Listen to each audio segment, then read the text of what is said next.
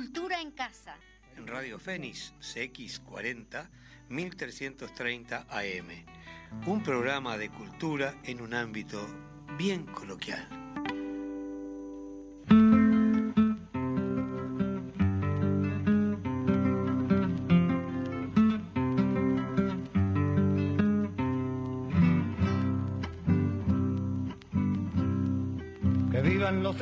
Estudiantes, jardín de las alegrías. Son aves que no se asustan de animal ni policía.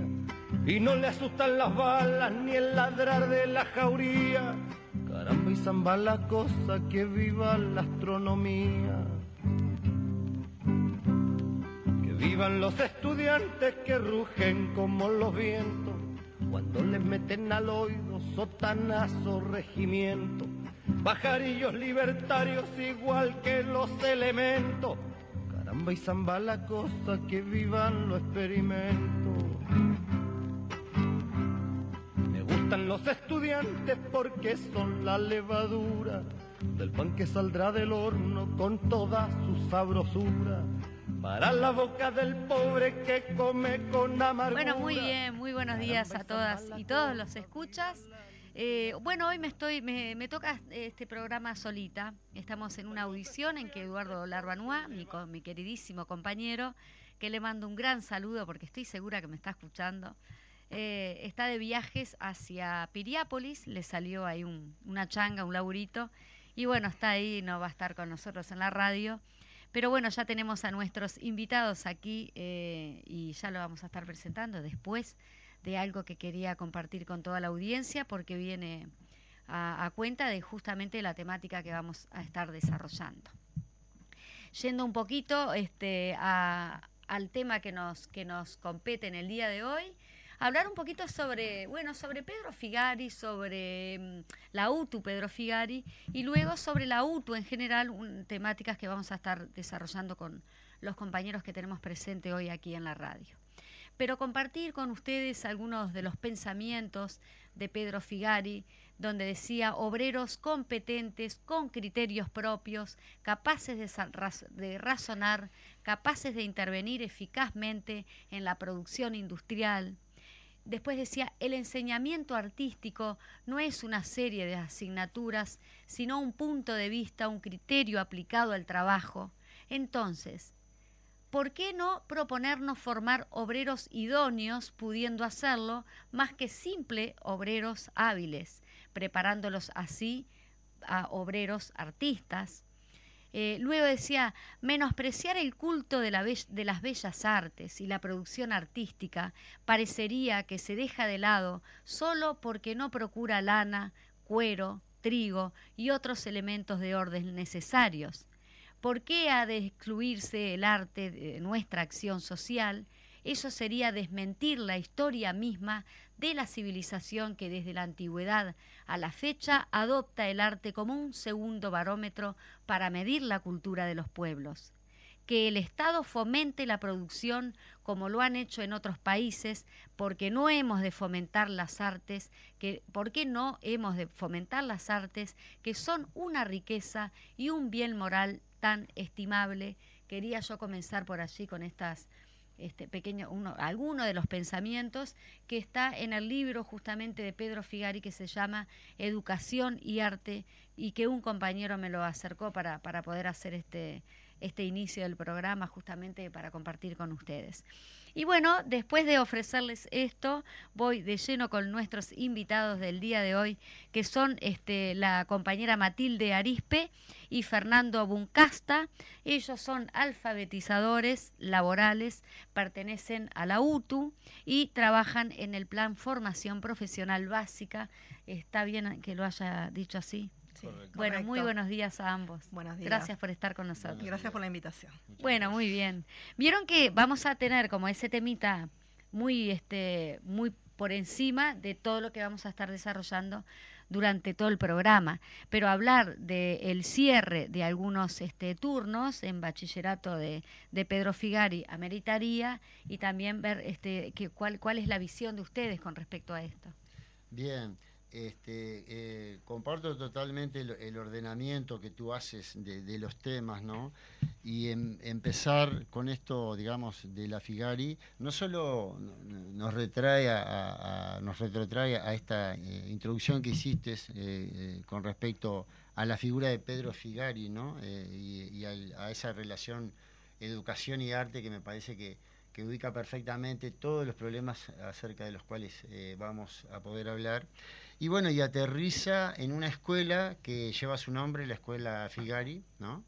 Este, en donde eh, hay una situación conflictiva, como lo hay en toda la educación pública, este, como lo hay en, particular en la UTU y este, como lo hay en, este plan dentro del que trabajamos nosotros, que tú ya, ya lo mencionaste. ¿no? Este, bueno, el, tema en la, en la Figari acá eh, estalla, digamos, eh, por así decirlo, en un punto muy concreto, que es el cierre de los bachilleratos en, en el turno nocturno, ¿no? Eh, ¿Qué pasa? Ahí tradicionalmente va una población que tiene una franja etaria de dos extremos. Por un lado van jóvenes. ¿Qué jóvenes van al turno nocturno? Van los que trabajan de día. Son trabajadores. Son personas jóvenes que tienen algún, digamos, quizás rezago en la, formación educativa. Este, porque son personas que tienen que trabajar, lo cual seguramente nos ubique en sectores eh, por lo menos cercanos a la pobreza. No vamos a hablar de pobreza eh, más allá de que lo podríamos usar eh, usar términos técnicos de quintiles, etcétera, ¿no? Pero población, vulnerable.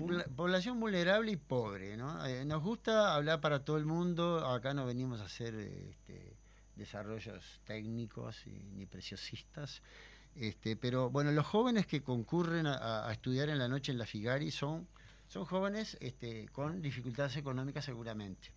Y las otras personas que quedan afectadas este, por esto son personas mayores, ¿no? que también eh, deben de tener una historia de sacrificio y de trabajo a lo largo de sus vidas y no han podido formarse, no han podido estudiar cosas que eh, bueno, nosotros como alfabetizadores laborales, de lo que hablaremos después, sabemos muy bien lo difícil que es encontrar y saber cuál es mi vocación, ¿no? La vocación es, es un tema difícil de encontrar, ¿no? Este, en la vida las personas se pasan a veces la vida entera buscándolo y no lo, y no lo terminan encontrando. Buen buen tema, eh, buen punto. Este, sin duda, eso es, eh, yo no, le voy a poner un nombre dramático, pero es como un drama, ¿no? Cuando a uno en la escuela, en el liceo y a veces incluso en el nivel universitario, vos tenés que ir a estudiar y resulta que no te gusta lo que estás Nada de lo que te proponen, claro. No te gusta y pasan los años, a veces las décadas y no te gusta y a veces encontrás muy tardíamente la vocación. Y hay gente que estudia en la escuela Figari, este, estudia artes y artesanías, este, y descubren tardíamente su vocación. Y también tienen una historia de vida vinculada al trabajo que les ha impedido en otras etapas de su vida educarse en tiempo y forma, por así decirlo, aunque la educación es para toda la vida. Eso, nosotros como alfabetizadores estamos convencidos de eso de que te morís estudiando y está bien, porque uno eh, en este mundo tan complejo, tan cambiante, tan este, enriquecido en, novedades técnicas y tecnológicas. Tan rápido también a veces. Sí, demasiado. Está permanentemente eh, desafiándote a que te formes, a que te informes, a, que crezcas en, el sentido de, de, tu patrimonio cultural. Bueno, entonces en la Figari el conflicto pasa y pega por este tema de este, la, pérdida del bachillerato nocturno y a la población particular que afecta. A nosotros nos parece grave, ¿no? Este, Que eh, haya gente que deje de gozar de un derecho constitucional que es el derecho a la educación durante toda la vida y que el Estado se tiene que hacer cargo de eso, ¿no? Y se ha escuchado autoridades recientemente vinculadas a este tema decir que este, el Estado ya se encargó de esas personas mayores. El Estado ya les dio la oportunidad. Eso dicen algunas autoridades. ¿no? Eh, y como que ya eh, ese artículo constitucional y ese derecho ya no lo tienen. Ahí va. Eh, acá hay un punto que dice que se está utilizando justamente criterios económicos empresariales, desmantelando los cursos y los planes. ¿Cómo lo llevan ustedes este, este tema? Eh, están de acuerdo, lo perciben también en otras áreas, que después vamos a estar hablando no solo de la Pedro Figari, sino de las otras materias, como ya nos decían, mil y picas, eh, mil, y, mil y pico de, de, mil, áreas. 1400 áreas aproximadamente hay en la UT. será complejo este desarrollar cada uno de los temas, ¿no? Por eso... Eh, en este sentido, los criterios económicos, ¿cómo, cómo lo traducen ustedes? Que están ahí adentro. Eh, eh, es complejo porque, ¿qué sucede? Indudablemente, este, a nivel del Estado y de los gobiernos de turno, se hace siempre hincapié en, en el proyecto, la matriz productiva del momento, ¿no? Pero a veces lo que sucede es que y eso lo vemos reflejado en la UTU, hay un montón de, de oficios ¿no? que mm, se siguen manteniendo y que van en auge también, ¿no? Que están vinculados, por ejemplo, en el área artística que venimos hablando, este, toda la parte de artesanía, joyería, por ejemplo, este, ha tenido un realmente una, mejora en cuanto a la inserción luego para inclusive el mercado internacional y, la exportación y el turismo. Entonces eh, se ha reconvertido. Creemos que hay muchos oficios que se han reconvertido a la situación de eh, que se esté viviendo en ese momento en el país, en este caso en, eh, en nuestro país. Entonces, creemos que ha habido y ahora lo vamos a desarrollar un poco mejor para que lo entienda la gente, con esta reforma educativa se ha hecho un recorte no muy claro ni muy fundamentado de un montón de opciones que tenía la población, que tenían los jóvenes y los adultos para poder formarse. ¿sí? Este, con algún un criterio que no comprendemos muy claramente, eh, volcado solamente a las áreas más tecnológicas tal vez, y dejando de lado otras áreas que, y sectores que creemos que este, es necesario que cuenten con la opción y que los ciudadanos cuenten con esa posibilidad de, de elegir y de formarse en esas áreas.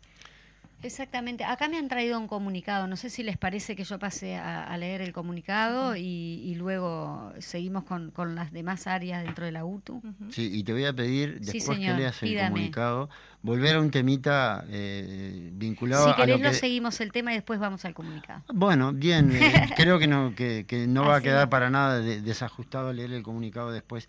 Eh, hablábamos de Pedro Figari recién, ¿no? Sí. Este, eh, lo que acaba de decir Matilde es muy importante eh, con respecto a las matrices económicas predominantes y su relación con la educación que se imparte, porque ¿qué pasa? Eh, nosotros nos sentimos que estamos siendo en este momento o derrotados o por lo menos este, muy atacados al punto de hacernos replegar en lo que son nuestras concepciones educativas.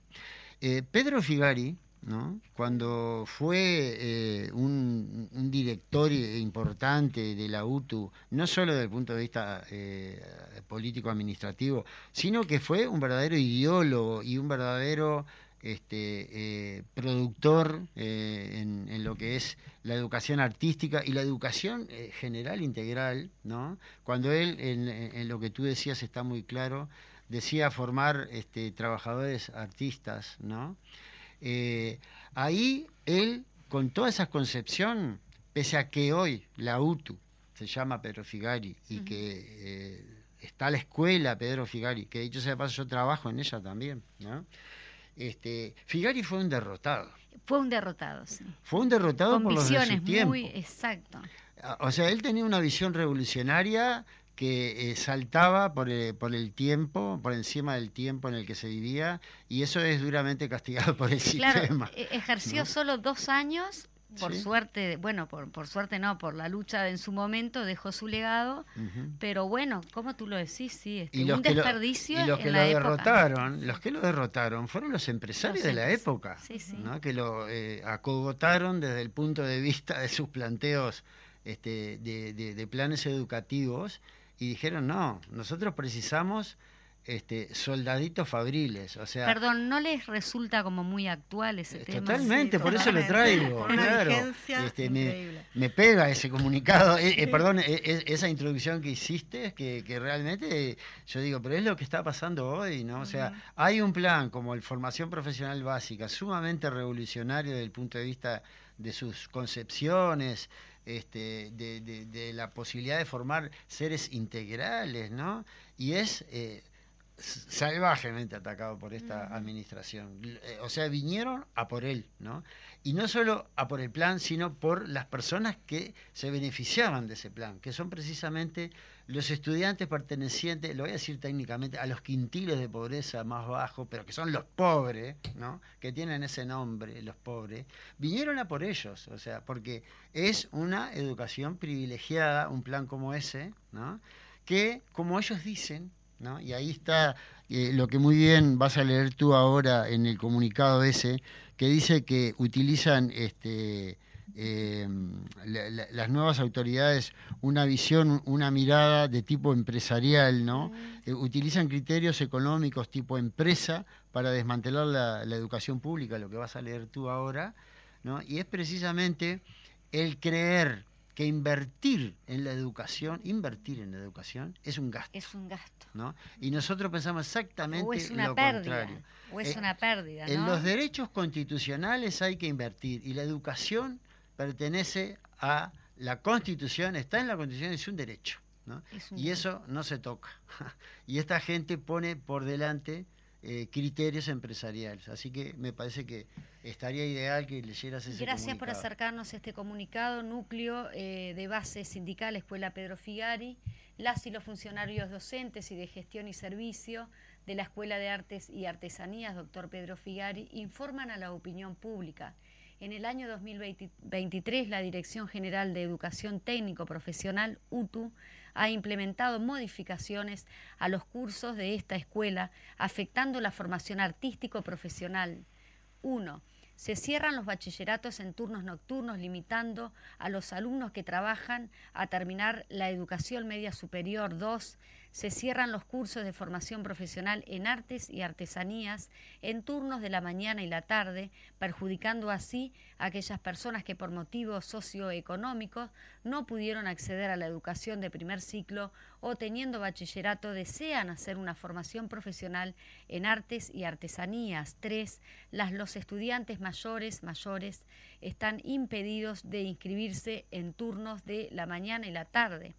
Denunciamos que la actual administración utiliza criterios económicos tipo empresa para desmantelar la educación pública, dejando seña clara de querer eliminar los cursos y planes de estudio de esta escuela y de esta forma desestima y desconoce el derecho a la educación permanente, violando la ley de educación y la Constitución de la República.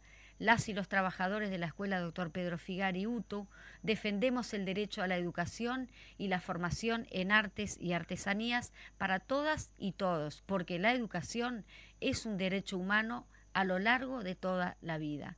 Núcleo de base eh, sindical Escuela Pedro Figari, por allí tenemos los loguitos, el arte es cultura, AFUTU, por una educación popular, CESEU, PIT, CNT.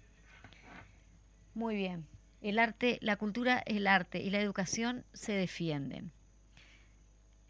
Que, que nos quedamos como todos pensando, ¿no?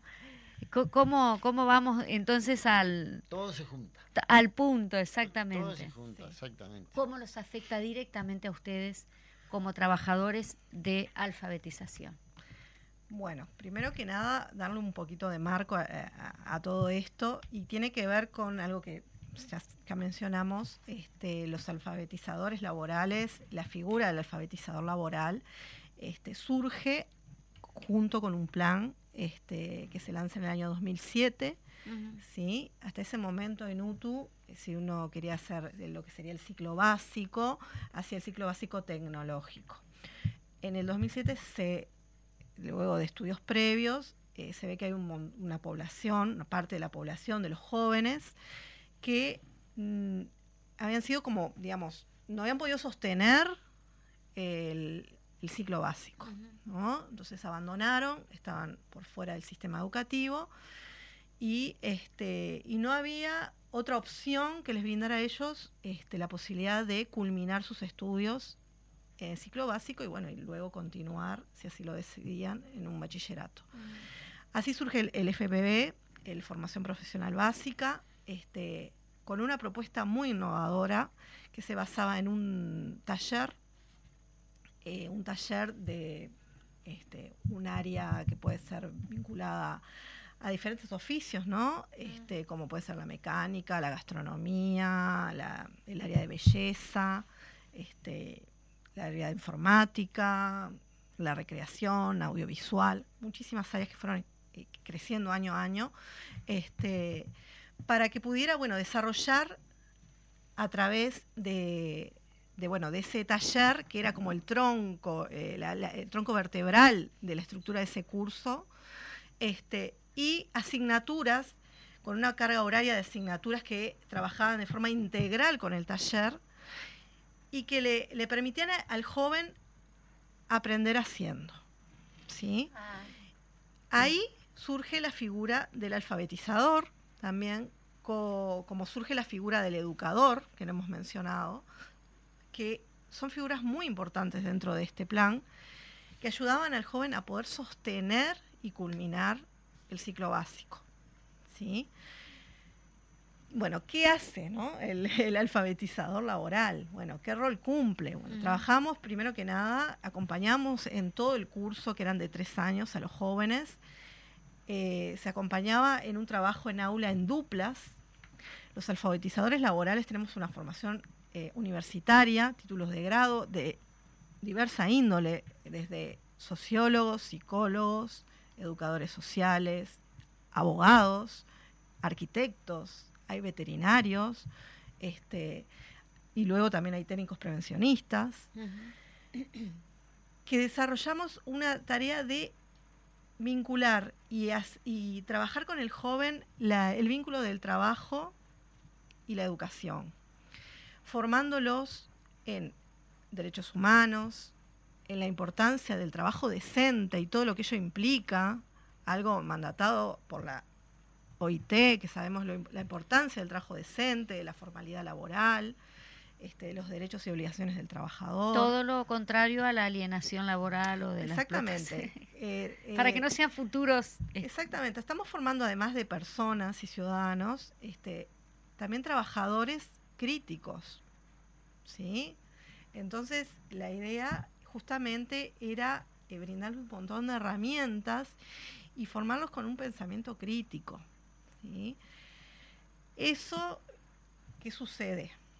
Eh, viene esta reforma, este, que bajo el nombre de transformación educativa, que abarca todos los subsistemas, no solamente en UTU, eh, una transformación sumamente profunda y estructural que no, no, se llevaba en el país desde la época de, de José Pedro Varela, y que trajo aparejado cambios muy, muy importantes en, en todos los planes, pero en particular en el FPB, en este plan. Entre ellos, Formación profesional básica. Exacto. Este plan este, pasó a ser de tres años a dos. Eh, nosotros, una cosa que, tiene de innovador este plan es que se trabaja en forma integral, no solo eh, con los estudiantes, sino el cuerpo docente. Coordina, prepara los materiales, las clases, las evaluaciones, todo se hace, eh, tenemos un, espacio de coordinación docente integrado entre todo el cuerpo docente, eh, para preparar las clases y que sean realmente integrales. La integralidad es una esencia, es la esencia del plan este formación profesional básica. Y esto ahora vemos eh, reformas muy importantes ya en la estructura curricular que pasan por que baja el espacio de coordinación docente. Los docentes ya no cuentan con la misma cantidad de horas que tenían en el, en el plan 2007, sino que ahora cuentan con una hora menos para la coordinación de ese espacio, ¿sí? Eh, y una reformulación de los planes, de los, de los contenidos de cada asignatura, para ser claros. Y en particular, en la alfabetización laboral, sufrimos un recorte muy importante de contenidos, un vaciamiento literal de contenidos.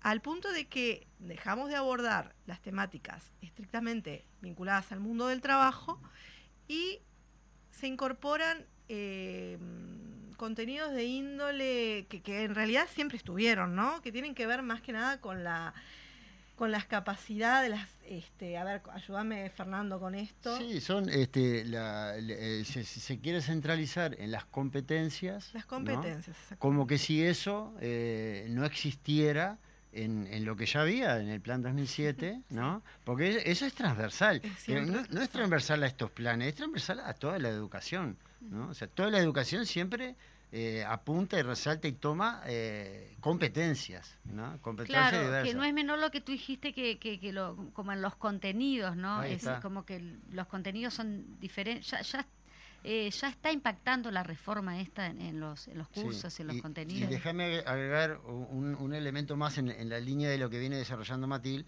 Matilde, que son las habilidades socioemocionales. Mm. ¿no? Las habilidades socioemocionales es lo mismo, o sea, también es- e- eso tiene una transversalidad en toda la educación, ¿no? No solo en lo que hacíamos Sí. nosotros, que ya lo hacíamos. Pero ahí es donde se genera el vaciamiento de contenido que plantea Matilde. El vaciamiento de contenido va por el lado de que en el caso nuestro, por ejemplo, los alfabetizadores laborales, eh, no se jerarquiza que hagamos centro ¿no? en los derechos humanos en general y en particular en el caso de los derechos laborales, que es nuestro tema, y que los derechos laborales está relacionado con lo que desarrolló Matilde de la formación integral de la persona, ¿no? O sea, un, un trabajador crítico que sabe, ¿no? Su oficio, que sabe eh, manejarse eh, eh, en el mundo práctico del trabajo, pero que además tiene una formación ciudadana, una formación integral, crítica, que lo inserta, lo- le permite desenvolverse en esa sociedad en la que no solo él es parte, sino que también es actor transformador. Exacto. ¿no? Ese es el- lo, lo más fundamental, Como digamos, el cordón umbilical. de, la- de lo que es eh, este, los contenidos educativos de la alfabetización laboral dentro de eh, la formación profesional básica. Yo, eh, si les parece, no, muy interesante hasta, hasta donde venimos desarrollando. Tenemos mucho más para el segundo bloque. Si les parece, vamos a una pausa y volvemos con este tema tan enriquecedor para todos. Porque levantan el pecho cuando le dicen harina sabiéndose que afrecho y no hacen el sordo mudo cuando se presente el hecho. Caramba y zamba la cosa, el código del derecho. CX40, Radio Fénix, 1330 AM, Montevideo, Uruguay. En estos momentos, el Banco República está junto a vos. Si ya tenés un préstamo del Brow por un monto inferior a 200 mil dólares y estás afectado por la sequía, te diferimos automáticamente el pago del préstamo por 180 días sin intereses. Por más información, ingresa en brow.com.uy. Banco República, nuestro banco país. La impresora se rompió, el PC se colgó, la notebook la miro mal y no me anda. Vení a Refil Uruguay, te soluciona todo. Pensé en tu economía, pensé en el medio ambiente. Tenemos reciclado de cartuchos compatibles y originales, reparación de impresoras, equipos PC y notebook. ¿Dónde? Refil Uruguay, Avenida Italia 3058 Casi Maipú. Búscanos en todas las redes sociales o en el WhatsApp 092 660 530. Repetime, por favor. 092 660 530. Refil Uruguay. CX40 Radio Fénix 1330 AM Montevideo, Uruguay. Para catá, catá, catá, para,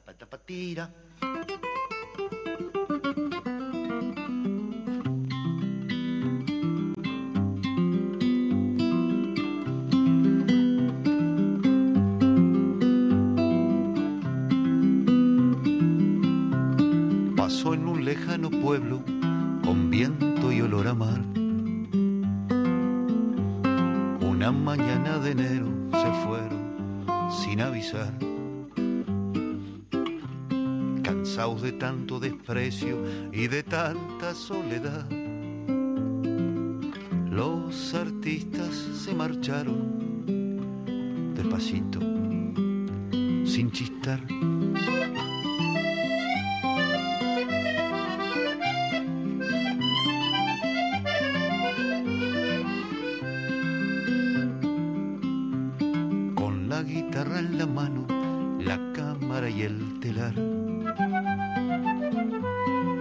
La valija de pintura con la gubia y el disfraz.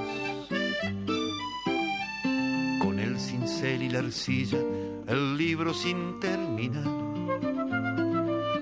Se perdieron por el mundo con su arte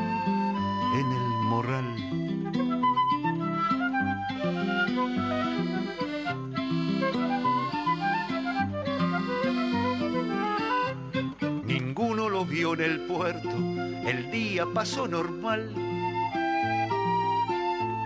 Nada dijo el noticiero, nada pareció faltar. Se llevaron en silencio toda el alma del lugar.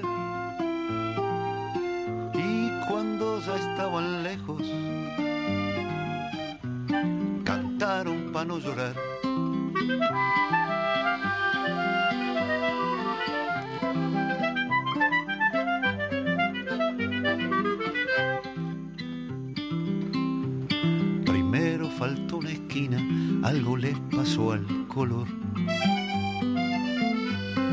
El aire no fue el de antes, el cielo también cambió.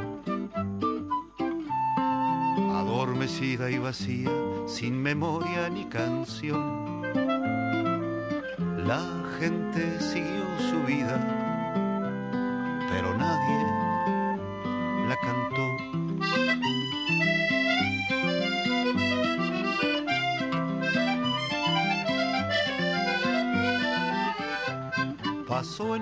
pueblo con viento y olor a mar. Te lo canto pa' que nunca dejes que suceda acá. Si una mañana de enero los ves armando el morral, vos pediles que se queden. No hace falta nada más.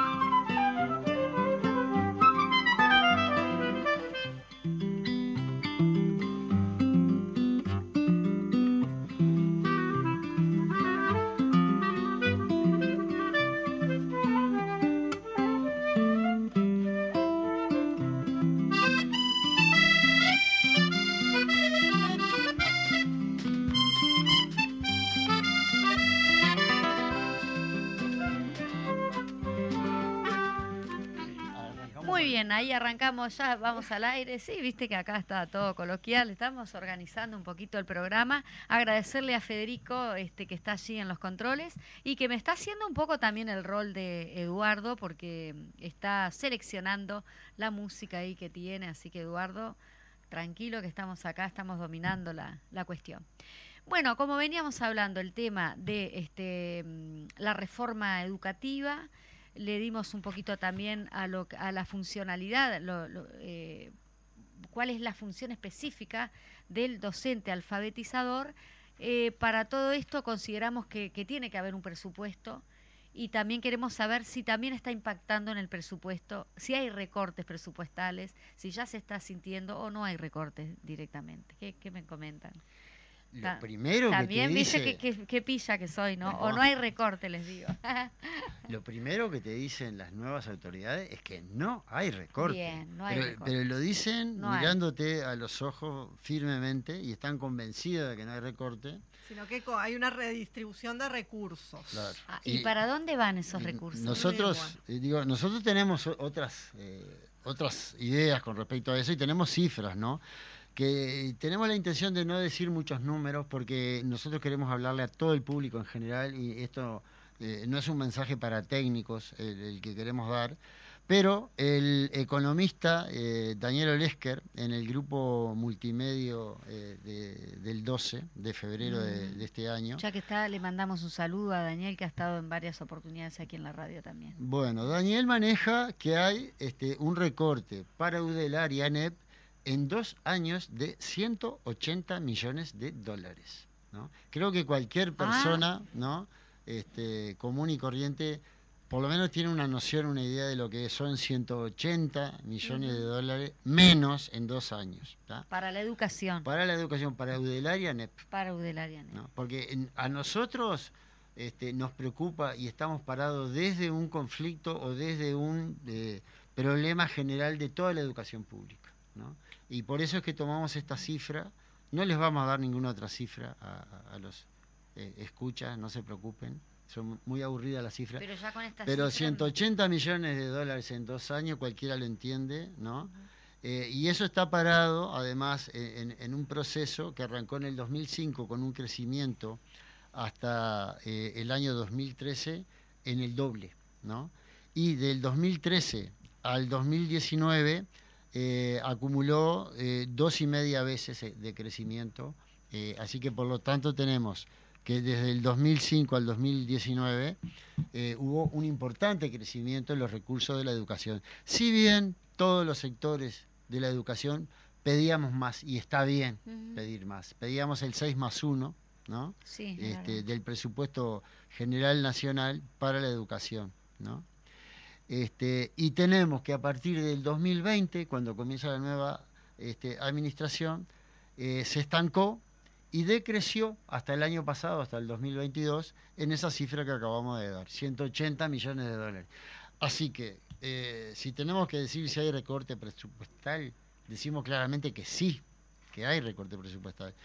Y eh, tu pregunta, que iba por el lado de cómo, cómo eso se, se manifiesta, cómo eso se Claro, impacta. hacia dónde va el presupuesto de este recorte que estamos hablando en- Exactamente. En, en la UTU en sí, Sí, ¿no? para- Eh, para ¿Para, to- qué se utiliza? Para tomar eh, mismos adelantos que ya hicimos, ¿no? Por ejemplo, en el caso particular de la situación de, de la Figari, que creo que también va a ser un ejemplo bien claro para que lo entienda todo el mundo.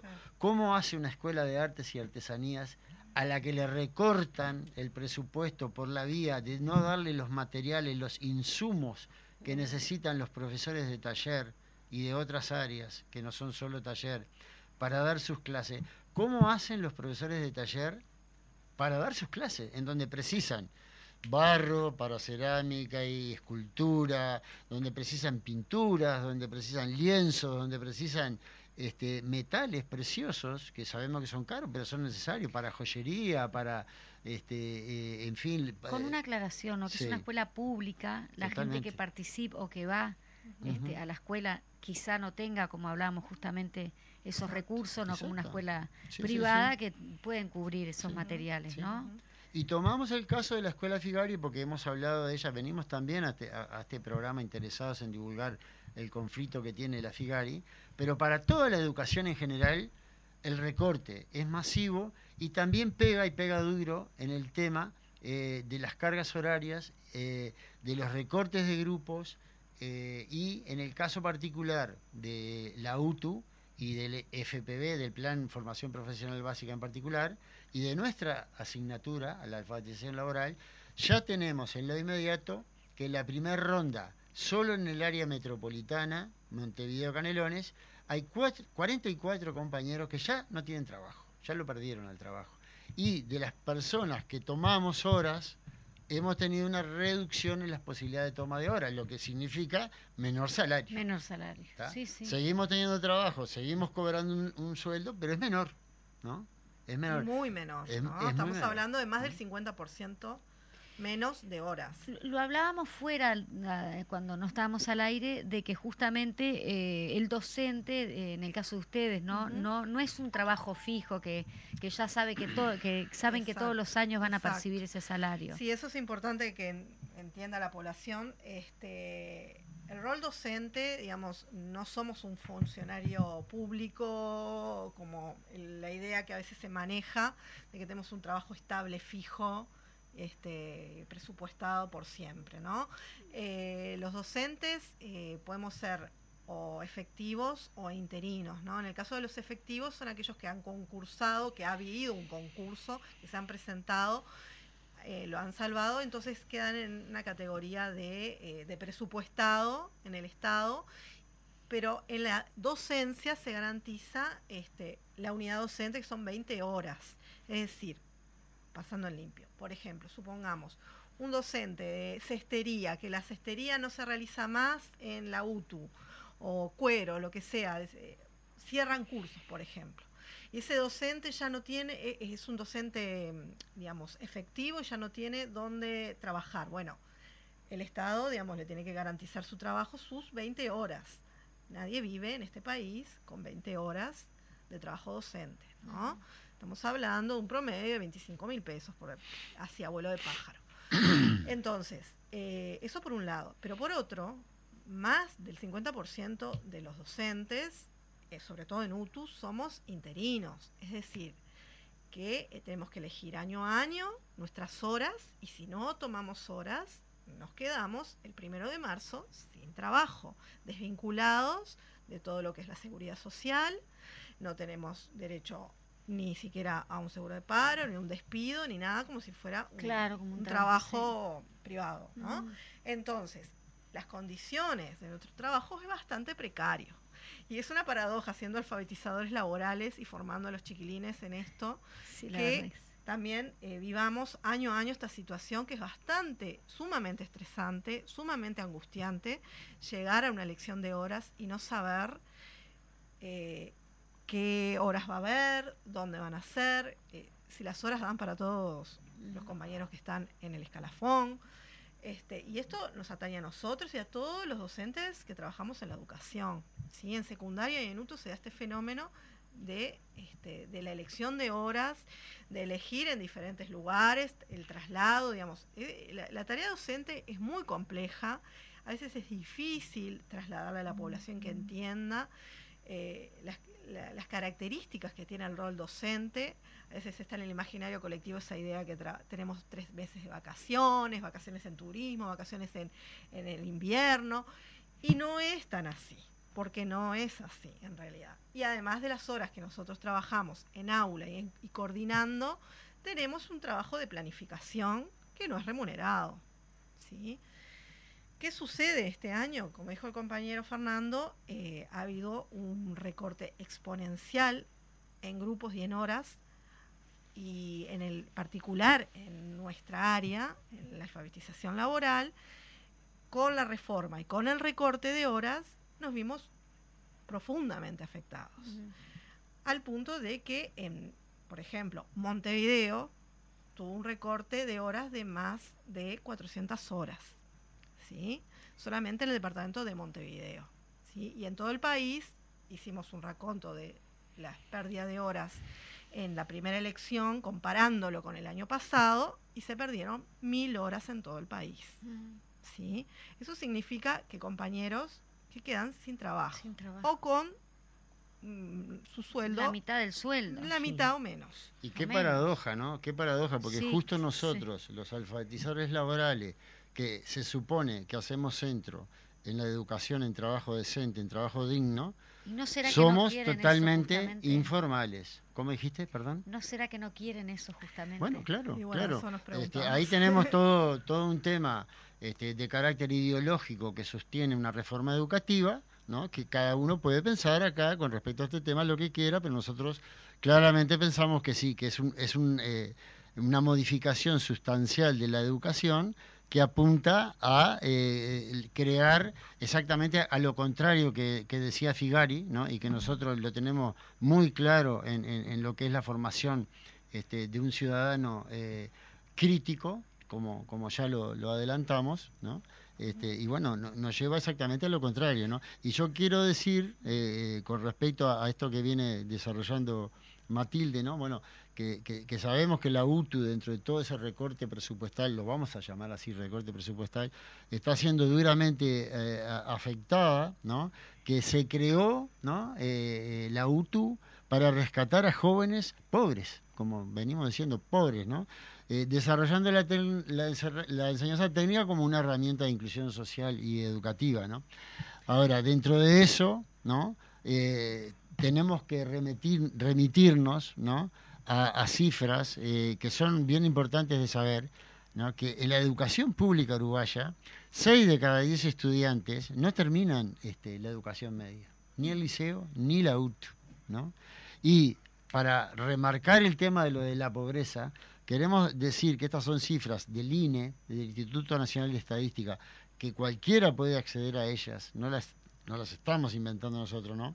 Que hay un 20% de niños este, y, y niñas eh, bajo la línea de pobreza, ¿no? En el 2019 la, la pobreza infantil era del 16% y hoy en el 2022 ya estamos en el 22,5%. 22,5. Si será importante reforzar la educación pública. ¿no? Algo que no quería dejar pasar es que eh, eh, este plan eh, FPB, cuando fue creado, además de apuntar a recuperar los jóvenes que habían desertado del sistema educativo, también quería trabajar con aquellos jóvenes que están en el interior profundo del país. Esos lugares recónditos, ¿sí? donde no había una posibilidad de trasladarse ¿sí? a, los, a las ciudades, a las capitales ¿no? de, cada, de cada Se departamento. Estadía, transporte. Exacto. Y que le brindaba también la posibilidad. ¿Qué, qué se hizo también? Inteligentemente hubo una optimización de recursos en su momento y se abrieron muchos grupos, en este caso de FPV, en lugares muy este, eh, alejados de- de- en el interior profundo, eh, donde, por ejemplo, había una ONG, había una, una escuela o había un comedor municipal o Instituciones deportivas. instituciones deportivas donde contaban con la infraestructura y cedían esa infraestructura para que ahí abrieran grupos de la UTU y en Mm. particular del FPB. Y también en, en las zonas más periféricas de Montevideo. También en las zonas periféricas de Montevideo. Entonces, ¿a qué se apostaba? A descentralizar. Claro. Descentralizar la educación, darle la posibilidad a cada joven ¿sí? que estaba en lugares eh, alejados o que tenía dificultades de traslado, a que pudiera acceder a la educación. Volvemos a lo mismo, al derecho a la educación. Esto hoy por hoy ha cambiado. Hemos, estamos volviendo a la centralidad en la educación, a determinados eh, A lugares años atrás, ¿no? retrocediendo, podríamos decir, retrocediendo, ¿no? sí. Mucho y se han cerrado muchísimos grupos y sobre todo en el interior eso se siente mucho más aún cuando el joven ahora tiene que trasladarse a la capital de su departamento este y a veces es imposible y termina abandonando. Volvemos a tener jóvenes este, que quedan por el camino y eh, no pueden terminar la educación formal. Entonces creemos que eso es un retroceso muy importante y, y no debería pasar. Y a veces eso queda un poco invisibilizado cuando se trata este, de lugares más alejados, en el interior profundo, ¿no? Sí. Eh, acá les están mandando saludos, dice, los estamos escuchando desde Atlántida, felicitaciones por el, progr- por el programa y el tema que están tratando, la educación y la cultura. Muy bien. Así Gracias. que tengo algunos otros más, pero que no quiero, si me pongo a leer todo.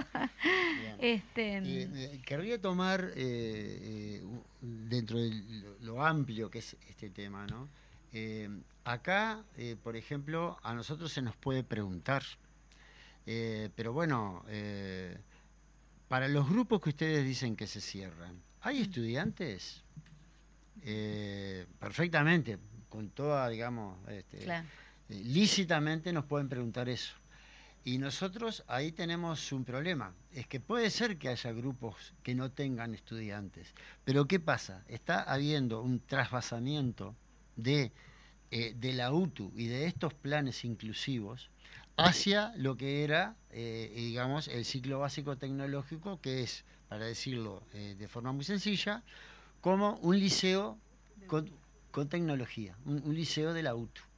Entonces, Ajá. de esa manera se, se hace un, un trasiego de eh, estudiantes. ¿Y sabes cómo se hace? Se presiona en los momentos de la educación a los padres para que hagan ese tipo de, de desplazamientos hacia, hacia otras formas dentro de lo que es la educación eh, básica integral, así la, la están llamando ahora, ¿no? Entonces, ¿qué pasa? Se superpueblan ¿no? los grupos de, Claro. de- del ex eh, CBT y se vacía el FPV. Entonces ahí se cierran los grupos y se quedan profesores sin trabajo.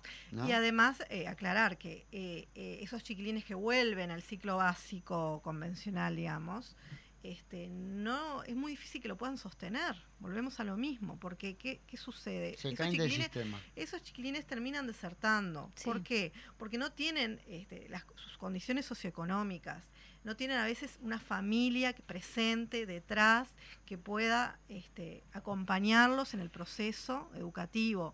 Lo mismo, hay otra figura que no mencionamos, ahora me acordé, que en el FPV es muy importante, que es la figura del educador. El educador en UTU también eh, es una figura que acompañó al plan FPV, que lo que hacía era un trabajo muy individualizado con cada joven del plan FPV para juntamente acompañarlo en su proceso educativo. Era el nexo entre el- la institución y las familias. ¿sí? Era una figura fundamental. Y hoy por hoy los educadores dejaron de ser una figura del plan formación profesional básica y pasó a ser una figura del centro educativo, asignándoles muchas menos horas para trabajar en la institución. Es una Claro. figura que va a estar en el centro educativo y puede ese centro educativo tener 20 grupos de diversa índole, de bachillerato, de ciclo básico, de todo, y va a estar ahí atendiendo a toda la matrícula de estudiantes. Entonces se pierde ese trabajo individual que podía hacer, ese seguimiento y ese acompañamiento que hacía antes. Sí. ¿no? Entonces digo, eso impacta y mucho en los jóvenes. Y lo mismo impacta el hecho de que ahora en los planes eh, se flexibiliza el pasaje de grado, se flexibilizan los contenidos y, y, digamos, el control de inasistencia Y la forma de evaluación. y la forma de evaluación cambia radicalmente y eso es importante que la población lo sepa. Hacia una permisividad, ¿no? O sea, Exactamente. eh, para decirlo en forma muy sencilla, ahora no se le exige al estudiante, simplemente termina el año y pasa, ¿no? Por, el lado del control de las asistencias y por el lado de la evaluación. De la evaluación Por ejemplo, hay estudiantes que han abandonado a principio, a mitad de año, eh, han eh, asistido de forma esporádica, ¿no? Y esos estudiantes tienen la posibilidad de rendir una prueba este, tutelada en diciembre e inclusive en febrero, ¿sí? Y asistiendo de manera de, en una semana con el cuerpo docente, aprueba todo el ciclo. Entonces entendemos, los docentes realmente vemos con mucha preocupación Mm. que con la liviandad que se está evaluando ahora el pasaje de grado de ese joven que entendemos que no ha podido en el año, si no asistió a clase, pod- poder sostener y aprender e incorporar los conocimientos y también el trabajo de, sociabili- de sociabilización Sí, que sí, sí. implica el estar presente en el curso. ¿tá? Entonces, eso es algo tremendo eh, que nos preocupa muchísimo a todos los docentes, no solo a los alfabetizadores, y, y que y va a implicar, y lo vamos a ver reflejado dentro de unos años, este, en los resultados y en la formación de los jóvenes. Si usted Mira, me permite. Sí. No, quería desarrollar Sí, una sí, cosa, sí. pero dale, dale tú. No, no, que justamente estábamos hablando de, de la, de la reforma educatoria y eh, educativa, perdón, este, y bueno, y según Robert Silva, eh, se van a poder utilizar eh, el Rincón del Vago y Wikipedia que para llevar a las aulas, acá dice la noticia, eh, según Robert Silva, quien justificó estas dos páginas web como referencias educativas. El, jer- el jerarca asegura que hay una campaña, entre comillas, contra su reforma educativa y el manejo de la educación. ¿Qué, qué piensa? Dice. Las- mirá, te, voy, te voy a dar precisamente a eso quería ir, eh, tomando todo lo que acaba de desarrollar Matilde, ¿no? Y volviendo al tema presupuestal. Estas autoridades eh, eh, empezaron así diciendo que era el FPB, la formación profesional básica, un plan caro, ¿no? Este, eh, estamos viendo, que el tema económico está repercutiendo en cantidad de cosas en lo inmediato, pero nos queremos remitir a una denuncia que hicimos el año pasado en el Parlamento, fuimos a la Cámara de Senadores, en donde manejamos esta cifra que, les voy a dar ahora, en cuanto a los resultados. Eh, un plan caro quiere decir un plan en donde yo invierto dinero pero no obtengo resultados. El FPB en el año 2008 eh, comenzó con una matrícula de 2.000 estudiantes aproximadamente. Terminó eh, el año pasado, perdón, en el 2019, con una matrícula de casi 20.000 estudiantes. O sea, se multiplicó por 10 la cantidad de gurises o de familias que llevaban a sus hijos al plan FPB. ¿no? Muy bien. Este, en el ciclo eh, básico tecnológico, el CBT, que ya explicamos lo que era, que es como una especie de, liceo de la UTU, ¿no? tenía un resultado de egreso de aproximadamente 60% de sus estudiantes. ¿Sabes cuánto tenía de egreso el FPB? La misma cifra. Pero ¿sabes con qué diferencia? Que todos los estudiantes del de, eh, plan FPB eran estudiantes rescatados que se habían caído de la formalidad educativa. Es decir, eso era un 100% de ganancia. Sí, sí, y los otros, el otro 60% era un resultado, entre comillas, normal, ¿no? que tenía una, una educación instalada con un plan que no es, como acaba de decir tan clarito Matilde, un plan específico para gurises particulares, con una enseñanza personalizada, con una enseñanza este, muy dirigida, muy integralizada, como tratamos de explicar desde un principio, ¿no? y dirigida a una, a una población particular. Claro, que los hace insertar al estudio, pero también con perspectiva después poder insertarse al ámbito laboral. Al ámbito laboral y social. Y, social. Y que salen de aprobando el, el eh, no solamente el ciclo básico los chiquilines, sino que también obtenían un diploma de operario práctico, ¿sí? en el área que hayan elegido, gastronomía, mecánica, etcétera. ¿no? Entonces, eso ahora también cambia, no van a tener la posibilidad de obtener ese, ese diploma que los acredite para salir al mundo laboral, sino que este, le, van a tener un diploma que va a decir, bueno, idóneo en tal cosa, en tal otra, pero no le permite, eso no, tiene un valor. Ahora te piden, Exactamente, para el mercado laboral eso no sirve. nosotros que trabajamos los, los currículum vitae dentro de nuestra asignatura, si sabremos la importancia que tiene que vos pongas algo, que vos pongas algo vinculado a un egreso en educación formal y en la UTU, que diga que sos operario práctico. Aunque sea de un nivel técnico aún bajo, pero es una persona que ya dio un gran paso y que también tiene derecho a que el mundo laboral le dé una oportunidad. Tenemos, nos queda nada, un minuto y la verdad agradecerles a usted una charla este, muy, muy amena. Qué pero, cortita, pero también, son las horas en este ¿Cómo se pasa la cómo se pasa la hora acá? bueno, tienen que volver, tienen que volver porque nos queda otra, otra pata de todo esto, que es qué medidas se están tomando justamente para ver cómo, si es que tiene alguna solución, que creo que con la, con la gente en la calle, con movilización y con por, por, los derechos de todos los trabajadores. Así que muchísimas gracias por estar nosotros. dígalo, dígalo. Este. Le, vamos a pedir algún toquecito. Ahí va. Ahí va, dice para, que nos levante el ánimo en esta noche. Muy bien, muchas gracias. Gracias por el espacio. Gracias, Fede, por la música. Nos estamos viendo. Si alguien se lastima, ella le hace mi. Cultura en casa, todos los jueves de 12 a 12.30. En Radio Fénix CX40 1330 AM